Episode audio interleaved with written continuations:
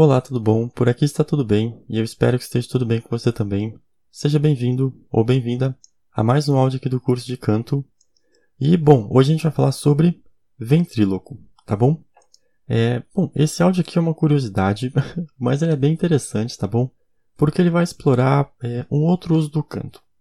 Sabe o ventríloco? Aquela pessoa que movimenta um boneco e fala por ele, mas sem mexer a boca? Então, é, a ideia do ventríloco consiste em você conseguir falar sem deixar as pessoas perceberem que você está falando, tá bom? Eu não sei qual é o feminino de ventríloco, então.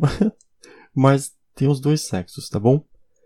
Então, ó, é, a técnica por trás do ventríloco é bem simples, mas ela não é muito fácil de ser dominada, tá bom?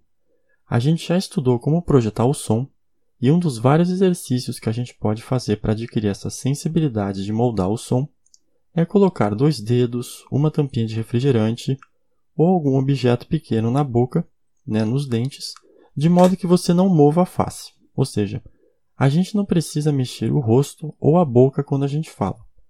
A diferença entre o ventríloco e o canto é que o ventríloco vai usar a técnica de projeção do canto, ou seja, não deixar o som na garganta, mas sem ter o brilho do canto. Tá bom? É, então, assim, é como se a gente fosse cantar de uma forma rudimentar, beleza? Então, assim, ó, quando a gente fala, a gente projeta o som na garganta, e quando a gente vai fazer a técnica do ventríloco, a gente projeta o som na face, mas sem mover ela, entendeu? Ou seja, é como se a gente estivesse cantando, mas sem cantar. É, o que acontece no ventríloco é que, como as pessoas não podem perceber que você está movendo a boca enquanto o boneco fala, digamos. Você não pode fazer movimentos com a boca, ou seja, você precisa conseguir falar sem mover a face, e isso será feito movendo a parte de trás da boca, ou seja, o maxilar apenas. No canto, a gente usa tanto o maxilar quanto a face, isso é, a gente articula a boca como um todo, porém ficar pensando em como moldar é algo complicado no começo. Então, a gente faz aquele exercício de colocar a mão na garganta e na face, é, para que você não precise ficar pensando em como moldar. É, só o ato de conseguir fazer o som ser projetado já vai fazer com que esse molde aconteça, tá bom? Que foi o que a gente treinou lá no começo do curso. É, e assim, ó, mover a parte do maxilar apenas uh, é possível, mas como a gente já estudou, o que faz o canto ter um som bonito é o ato da gente trabalhar a projeção dele na face e o ato da gente moldar bem as vogais e as consoantes. Porém, como a gente não pode mover a face, né, no caso do ventríloco, a nossa capacidade de moldar as vogais e consoantes fica comprometida. Então, é, isso seria um problema se o forro fosse cantar. Mas no caso do ventríloco, como você não pretende atingir notas agudas, nem coisas do tipo, ou seja, é, só o ato de falar já basta, então essa técnica é, acaba sendo possível, tá bom? É, eu quis incluir é, esse, no caso aqui, o capítulo no livro e esse áudio no curso, apesar dele fugir um pouquinho do canto de fato, é porque ele aborda uma outra forma de trabalhar a voz, o que no fundo é o foco do canto.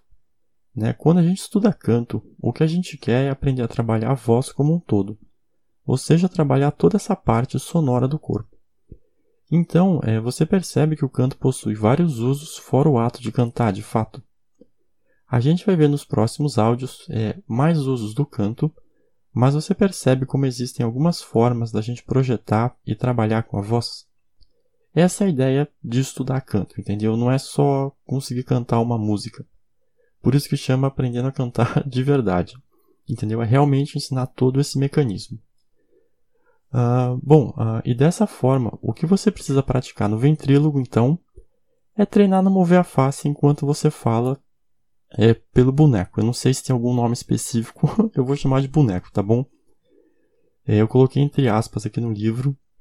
Então, assim, ó, você vai apenas cantar de uma forma rudimentar, né? Sem afinação, sem intensidade, nem nada. Só utilizando a técnica de não mover a face, beleza? E bom, além disso, é, para você melhorar a sua técnica como ventríloco, ou como o feminino de ventríloco, que eu não sei qual é, você também pode praticar o ato de encenação. Ou seja, tirar a atenção da sua boca e levar a atenção do público para o boneco ou para a cena de uma forma geral, de modo que não fique algo forçado, mas sim algo natural, entende?